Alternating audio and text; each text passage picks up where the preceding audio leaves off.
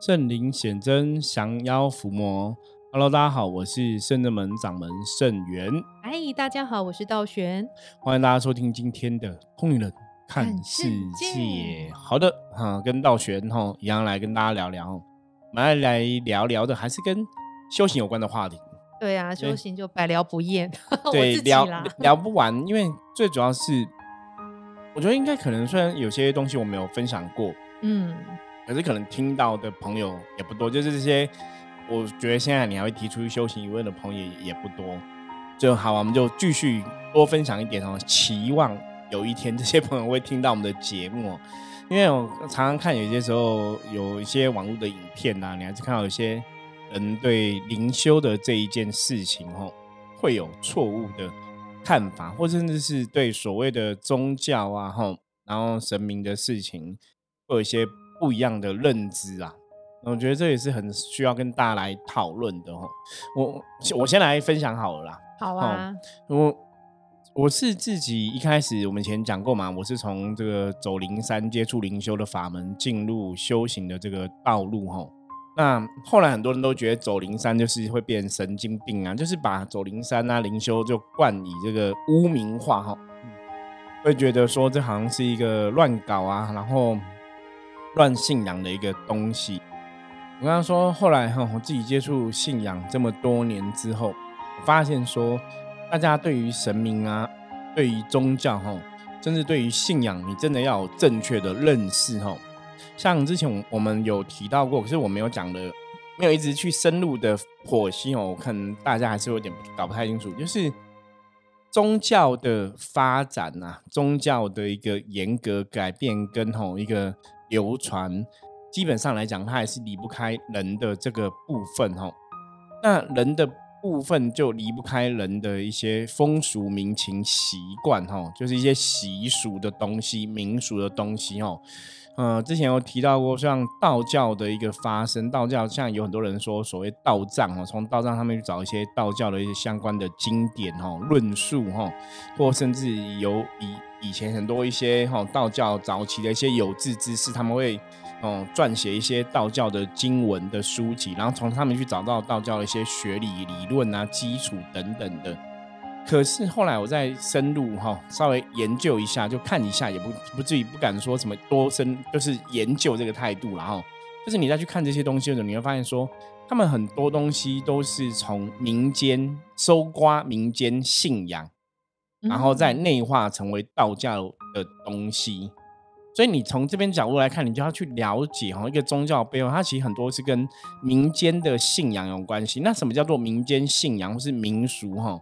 就是比方说，像我以前讲过嘛，很多人都觉得，哎，为什么这个海水会泛滥？哈，然后以前黄河、长江有没有都泛滥？以前小时候我们读书，什么两河流域啊，哈，什么之类的，哈。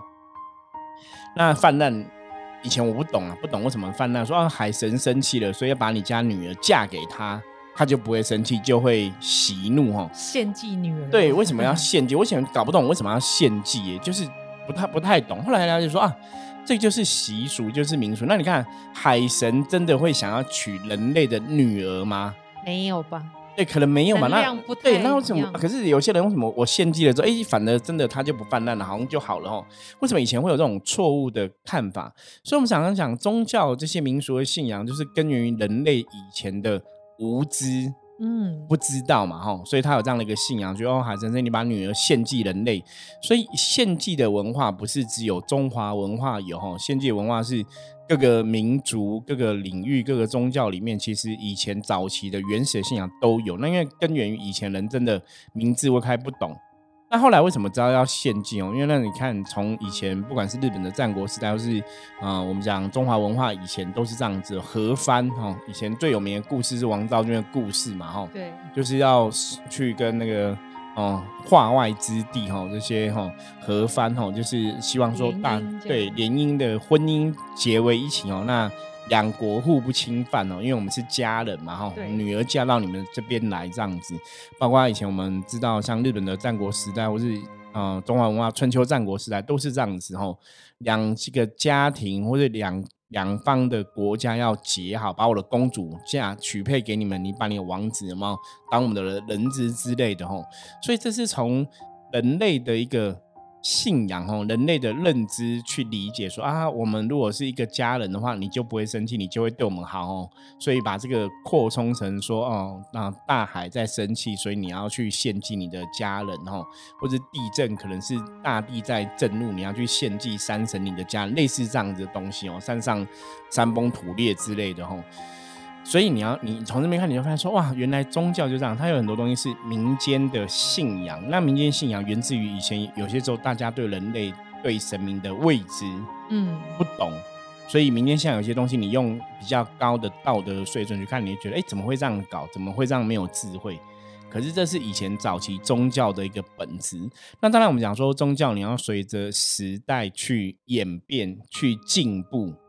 这个是非常重要的，你才会有不同的看法出现嘛？哦，所以包括到我们现在一直以来在通灵人看世界跟大家分享的内容，我们提到所谓的神，我都说神他的德性一定比人类还要高，他可能比人类更慈悲、更有爱、更有无私的奉献的一个精神哦。那是我们对神的定义。可是如果说有有些团体、有些人，他可能对神定义说神就是比你聪明，神就是拥有神力，那也许他那个神就。他可能不觉得他，他可能不觉得他的神要有什么品德，嗯，就是抽抽烟、喝喝酒、乱搞都没有关系。他觉得神要有神力就好了。那那他也可以称为神啊。嗯，所以每个人认为的神，每个人的基本的定义如果不一样，当然你你对这个东西的了解、分享就会不同哦。我觉得这是第一个想要让大家知道，就是宗教它本来就是从民俗去演变而成的，所以它有很多是旧有时代的人类对神佛的思维。不见得是正确的啦。如果你以现在逻辑来讲，不见正确，可是它有它的一个历史的道理在。所以你现在要用这个角度看，所以像包括台湾现在也是，大家现在对宗教也比较哦有多点认识。那因为透过 YouTube 的影片媒网络媒体的一个蓬勃发展，所以你可以看到各个地区地方的文化特色，各个地区的一些宗教面向。那有些地区，台湾有些地区的宗教，它还是很民俗的。层级哈，什么叫民俗的层级？但是还是在那个在地，比方说我们这个地区以前早期有什么在地的一些风俗民情习惯，所以有我们的一些做法。嗯，可那个这种那个东西是那个叫民俗，可那个跟我们现在讲道教宗教形而上的神明的那个慈悲德性、大愿大爱，它可能真的会不一样。我不晓得这样讲大家听不懂，然后他真的跟你认知的会不一样，所以你不能用一个道教的角度，一个神至高无上去看一个民俗的信仰，因为民俗信仰是人类这一地区人类沿流传下来的东西，它未必是我们刚刚讲那个比较高的角度看神的那个东西。对啊，那师傅这样解说，我大概了解。所以有一些庙，庙有大大小小、百百种、千千种嘛。所以全台湾各地的庙，有一些有降价。所以降价时候，我觉得现在应该是说，如果只是民俗信仰的话，如果当地这个区域的人信仰这个神，他本身这人类，他对于这种品德啊、像什么道德啊、对什么善良心跟慈悲心比较不了解，也没有觉得这种是必须要的话，他信奉的神就会跟他比较近。而且这样的神也会吸引这样的人来信徒，对信徒。比如说，就我们来说，比较像呃阿飘装作神，所以他阿飘就比较不会有神的样子。比如说，呃，还是有人的习性啊，对人心妙中，或者或者说祖先祖先成为神的这个东西，对，或者讲话或者降价姿态比较没有那么好看。有的就是会翘脚嘛，脚踩个翘脚抱脚啊，抽烟喝酒，然后讲话可能比较。粗一点，就是比较接近人性一点，所以我觉得那可能就是这样这样子，因为物物以物真的会类聚，物以类聚，而且能量真的是会互相吸引。那也许真的是，我觉得阿飘或是这些祖先成为神，一定是有人发出这样意念很强烈，他们才会顺这个意念而成成就成他们这个样子，然后去去服务这些他的信众。对，所以这个。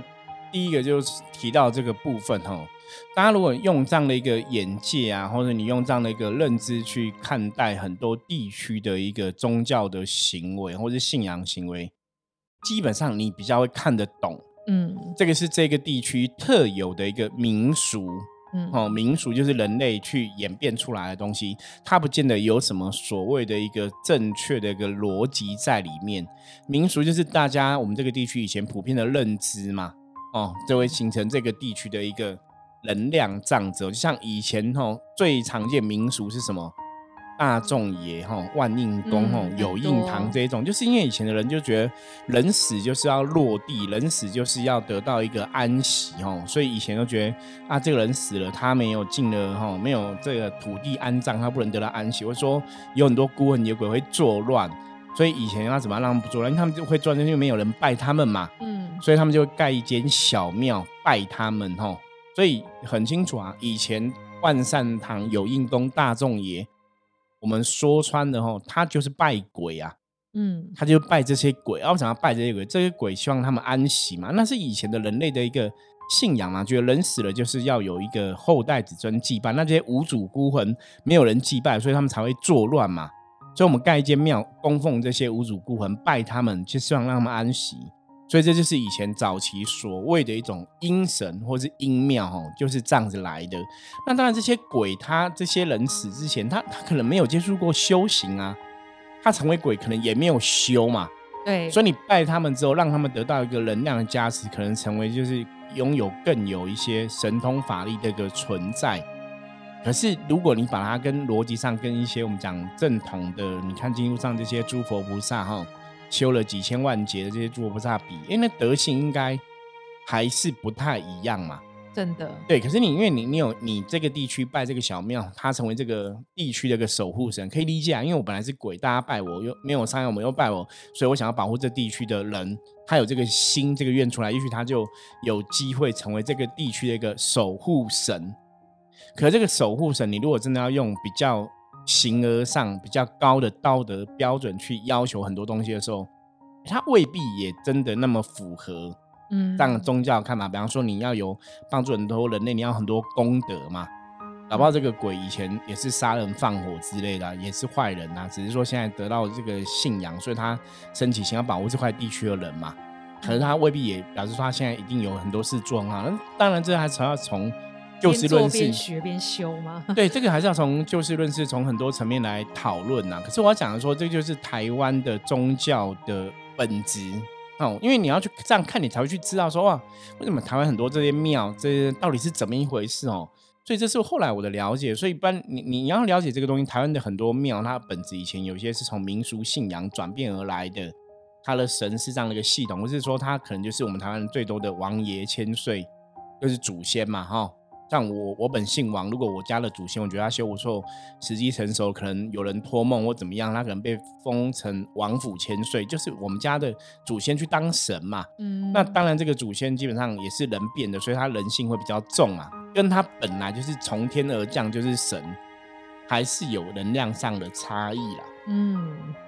所以我觉得台湾人真的很厉害，因为台湾人好像盖庙很容易。对，所以以前从以前有这样子盖庙的这个想法传承，就很容就一直一直延续延续下来。所以台湾可能是全世界庙宇最多的一个小小岛一个国家。有可能哦，就是大家有这样的信仰。那当然那是源自于古时候人对天地的一个信仰跟尊敬哦。所以台湾算是你看台湾的宗教或者道教来讲，本来就是本身一个很多元文化的一个。融合体、汇集体哦，所以我说大家在看这些东西，你要看得懂。所以，包括我们现在在全台湾是各地哈，有些庙宇哈，他们其实是从以前的这个民俗的一个概念，慢慢发展成小间、中间、大间哦，所以它那个民俗性就会比较强。那民俗性比较强，本来是这个神跟人的接触，可能某种程度来讲，我刚才讲，它就是这个地方、这个村庄的一个守护神的一个角色哈，的确是有可让可能。可是你如果跟所谓的我们讲宗教上这些形而上的神佛哦，清净的哦光明的这些神在一起，它又又会有一些不太一样的地方。所以为什么有些人一样在拜宗教，他可能表现出来的特色特质就不同哈？比方说，可能我像我们甚至们，如果说我们是专门修比较清净法门的。可能在我们这个团体里面，抽烟喝酒对我们的修行来讲就会有影响。嗯，可是如果说你是拜了神，搞不好他是比较人性化的，他比较像比较偏向民俗的哈，在地信仰的，或者说祖先的一个系统的，也许你抽烟喝酒，你还是很 OK 啊，你也跟这个能量没有什么太大冲突，因为这个能量本身可能也是有这样的一个习气在哈。对，这个是有不同的点，所以你要从这个角度来看，你才能去看懂哈，这个神到底是怎么样的神，这个神的性格是怎么样。那当然呢，我觉得大家可以自由选择你要皈依的神，你要相信的神嘛。那只是说以我们自己的角度来讲。当然，我们选的是最高、最大、最厉害、最亲近，甚至你来讲道教来讲，讲所谓的三清道祖，都是站在宇宇宙的一个角度去看，而不是只有站在地球的角度嘛，哈。就那个神的心念啊，哈，他大公无私啊，天下为怀那个东西，必然是会更为巨大的。对啊，所以我觉得师傅有教我们几个字很受用，叫做多听、多看、多学。那我最近也是遇到一个善心朋友聊天，他是一个长辈，已经很长了哈，已经应该是祖字辈的年纪了啦。嗯，然后他以前就是一个家境很非常优渥的，以比如说以民国三四十年来说，那是非常优渥，可能是他自己说自己都是大户人家。嗯，了解。然后举足轻重，可能会影响到国家很多单位都会出手帮忙的这种地位。他他很从很久以前就开始探讨佛法，在国在国外有了在澳洲有了个家庭之后，开始探讨佛法，这样去接近修行，发现接近佛法他觉得很开心，就开始投入，然后帮很多就是台湾的法师弘法到国外，会在国外去帮忙建立了一些道场这样子。可他说后来他这么专心修佛法，可能忘记了一些家庭的事情，以致家人对他有些不谅解。然后之后，他又再接触更多其他以前其实是相信佛，但是不相信鬼神怪这种，就是不相信有阴的东西。他反正就是佛就是光，那我只要我信，其实也不会这种东西来影响我。然后他说他信信信到后来，会发发现他离开，比如说离开澳洲之后，去到台湾接台湾宗教真的很多元化，接触其他也是一样佛教单位，他会发现那我以前修的佛到底是什么？他到很晚年的时候，他才开始探讨到底什么是佛。对，他发现他学的跟他接触到的完全不一样，而且因为台湾道教也很多，他也发现其实道教很多都是为为老百姓、为众生做事的，也是。所以他以前是不能接受道教其他信仰的，但他现在就眼界大开。所以我觉得，你看我们到这么老，我们才开始接触到其他地方宗教，都才要才要。开阔眼界，发现自己以前学的可能有一些状况，并不是真的。有些都是很多是什么都要大，都要钱，都要很大笔的钱才能成就很大的功德，什么都要钱。他觉得其实很多小宫小庙在台湾看到是其实不需要太多钱，你一样可以帮助别人。就像我们前期说，你扫地也是可以帮助别人嘛，折莲花。或者是你从，比如像听 podcast 听到这个阴阳能量如何平衡，去跟人家分享一个正确的道理，对，都是很好的。可是他以前真的被局限，局限到他现在已经觉得太晚，都已经来不及了。他可能已经把毕生的什么积蓄很多都已经花光了，这样子。有时候这就是一个，我我觉得这就是一个。来讲命运好像也是这么一回事。对，在你很有的时候，你没有去追求自己的智慧的一个长进哦，智慧的进步，那你可能做了一些判断错误，当然它就会产生相对的后果嘛。所以到你现在人生走到另外一个状况是比较谷底的时候，你再去思考以前的作为哦，那当然有时候正面的想法是说。反正不管怎么样，在我们离开地球前，我们都有醒觉，那都是好好事啦。嗯，早发现、早治、早治疗嘛，哈，或者 早调整嘛，哈。所以像你刚刚道玄提的这个案例的状况，虽然说以前年轻不懂啊，现在老年才懂，生活也比较困苦，可是也是要去认知哦，人生这一切，因为之前菩萨跟我讲过嘛，你必必须要经过红尘，你也才有办法看破红尘。那到老年才知道哈。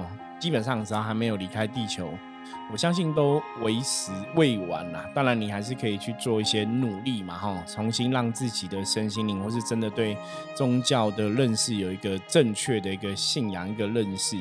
那慢慢也可以去调整自己人生这辈子目前的一些状况。那只是说，有些时候这些朋友，我会觉得比较无奈，或是说有点遗憾，就是。毕竟他们也曾经为宗教付出过那么多，即使这个可能路不是很正确哈，有些时候你要叫他从头再来做一些事情，他们也未必提得起劲了啦。所以就是人家讲一朝被蛇咬，十年怕草绳嘛哈。所以常常我们会跟一些接触修行的朋友讲说，一开始你可能接触的一个寺庙，接触的一个修行的团体，也许你还是要认真去慎选啊。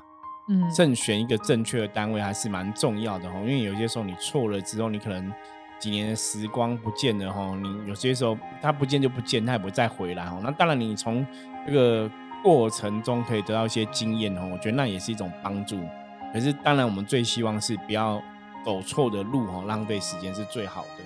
然后因为这位善信很可爱，因为她是一个女生嘛，女长者，然后她就说以前修佛啊，就是。旁边都是一些出家众嘛，出家法师。比如说，他有些，因为你人就这样，你有你平常都跟着法师修行，然后为法师做事，然后弘扬啊，就是捐捐钱，就对，捐钱给给这个法师们去弘扬佛法。当他说他真正人生有问题的时候，问法师，他说其实佛教法师会叫你放下，不要计较了。比如说他他本身就是有钱人，比如说呃。要离婚，先生，比如要跟他离婚好了，对，那你是不是有一些赡养费问题？然后法师就说，你就放下，通通不要，都不要了。然后什么事业都不，你都不要了，房子就都放下，阿弥陀佛，不要争。然后他说，他现在想起来，他怎么就真的都不要了？他说，其实这样子，他也不知道是好还是不好，还是说法师法师的世界跟他们现实人生也是没有接轨的。对。所以他说，有时候他现在有点后悔，有一些事情他应该不要什么都不要，他有点傻。但是真的都已经过去几十年，这都一切都来不及。所以现在他什么都没有了。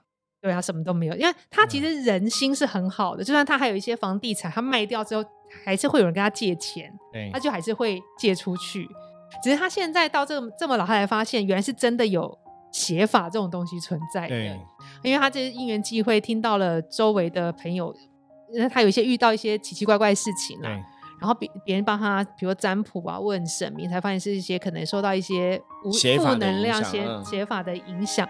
他还渐渐渐相信，因为他自己人家，比如人家讲的写法，其实对待他自己的身体健康或者周围是是有验证的。对，还原来说啊，原来世界上真的有写法，就他顿悟的会发现能量这件事情发生的很晚，因为他本来的，因为其实我觉得。人真的很善良。当你学佛法，你相信你只要人善，什么事情都会好。嗯，他也是抱持这样的心情，但他现在晚年，他却什么都不是太好，健康也不好了，钱财也不好。对，所以那个东西，我我我我觉得早期讲这些东西，就是你虽然是很善良，就是没有心机，这样跟别人相处。啊，布施，其实师傅我们不是讲说布施钱财，我有多少钱，我捐很大，我没有收完一大笔大笔捐几千万几亿这样。这样不是应该回向功德很大吗？对，可是要看你布施的动机什么。你如果是为了以前有些人讲法比较严谨，说你为了得功德去布施，那可能也会没有功德哦。所以到时候讲无为而治，就说你布施的事情应该是自然而然做的会更好。那当然，我觉得布施这种东西去做哈，一样是你在当下发喜充满嘛，你去发心，你想为众生付出，付出钱财，我觉得那是可以的。嗯，可是付出之后，爷爷也不用去想说我会不会好。因为那是做我能力范围可以做，所以我常常讲，大家在做一些事情的时候，你还是要去衡量，你为什么要做这个事情，你的动机是什么？哈，因为宗教的角度是我们讲能量世界的的一些基本的准则，就是你的动机是什么？那其实想到很多。可你看，像这个人当初年轻那么哈乐善好施，都不是不是老了自己不好，所以那一定，我个人的认知，我觉得可能还是有些地方有问题啦。因为我们讲说，如果你的这个路是正确的，你应该都走到正确的道路上。为什么你现在结果是不好的？表示你的路，你的人生过程，也许有些东西是客人也没有老实跟我们说到的，不能说这个朋友也没有认认真分享，就是一定有一些问题出现，哪地方有个环节不对，才会得到一个老年比较辛苦的生活嘛。哈，生病了，然后又身无分文，就是怎么会也没家人理？对，怎么会以前那么好，到老了什么这么凄惨，然后家人不理你，然后什么？就是一定，我我觉得当中可能真的有一点东西我们没有去看到，然后没有看到。可是我觉得这当然也是一个案例哈。大家对宗教，你真的要有智慧，因为像刚刚道玄提的例子，我觉得那个例子里面最重要的差别是，当然你去布施做很多好事都非常的好，可是你有没有智慧去参透这些东西？那法师站在佛教的法师的立场来讲，他们当然会跟你讲放下，一切都是。都是那个法师是最放得下的了。对，因为他们就出家，他们就觉得人生就是不需要让他们知道说放下才是正确的哈。你不要不要去抓这个东西，然后然后给自己很多烦恼。我以前有遇到一个修行的一个朋友，一个客一个老板就，对，了哈他是一个一个佛具店，哎，算佛具店卖书的一个老板哈。然后他那时候就跟别人，刚好我听到他跟别人在聊天，就聊说佛教讲的放下嘛，然后他也在劝别人放下放下，然后他他都很喜欢讲一些很幽默话。他就跟人讲说：“你你是一个，比方说，好像比方我，比方说，我现在问道玄，道玄，你是个修行人嘛？对，你在修行，对不对？对。那你是不是你们拜是拜观世菩萨嘛？是。那你会想要学观世菩萨德性嘛？哦，利益众生啊，帮助别人。对，会吧，会吧。然后修行人说会啊。他说好，那我跟你讲哦，其实有个方式可以更快帮助你哦，得到这个修行的呃加持哦。”因为佛教常常讲要放下放下嘛，哈，所以这样子从今天开始，你赚的钱全部都放到我这里来，你要放下，你不能执着金钱，这样你就很快会得到成仙，这样子哦，成佛哈。就他那个朋友就说：“你神经病，我怎么可能把我赚钱给你？”他说：“你在修啊，你就是要修放下啊，所以你的钱都给我啊。”好，然后就讲这种话哈。所以你看，这就是一个一个，我觉得很有趣哦。人间修行的确，你今天还在人间哦。虽然金钱，因为人家都说金钱是一个身外之物嘛，不要执着嘛，吼。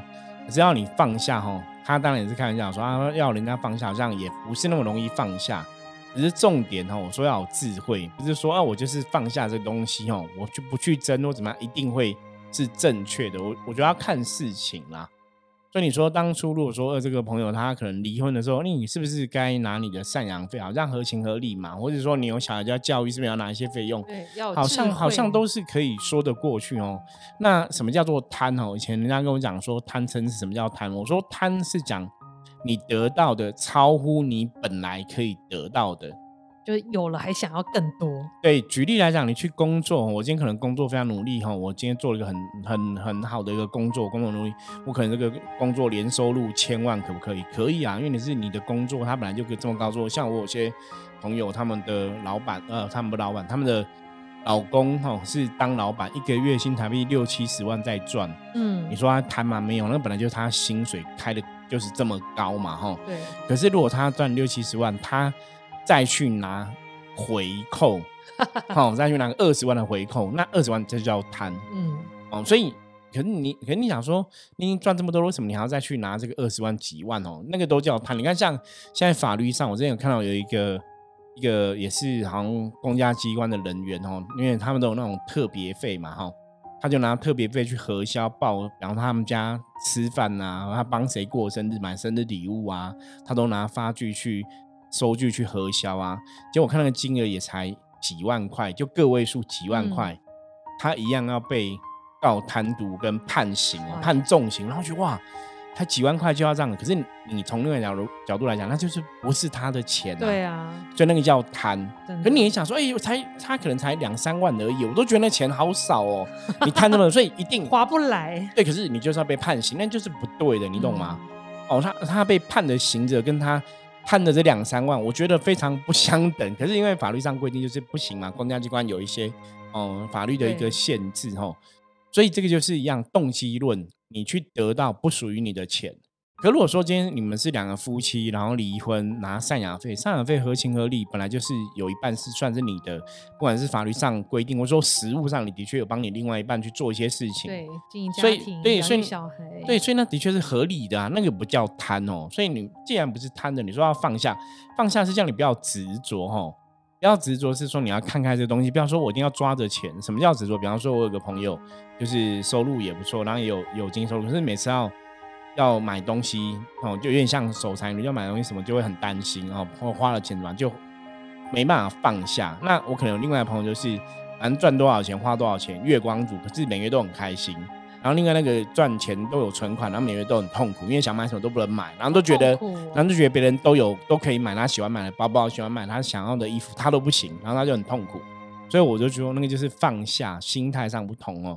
就反正我我有时候举例，我说搞不好那个月光族朋友真的过得还比较开心。对啊，那你你赚的比较多，你还比较痛苦，这个就是他没有放下，所以这叫执着哈。嗯，就是一样从这个角度来看哦。所以很多东西大家还是要，我觉得今天重点呐，大家还是要真的要锻炼自己的智慧，很多东西你要去了解它的本质是什么。就像我们前面刚刚讲嘛，对，台湾的宗教的哈信仰哦，很多是民俗的东西，很多是形而上宗教的东西。可是你要去了解，如果这个东西是这个地区特有的一个风俗民习惯，是民俗的，你不见得可以用一个所谓的宗教的一个高的东西，或是神佛高的东西来看待，因为你这样看，它必然会有。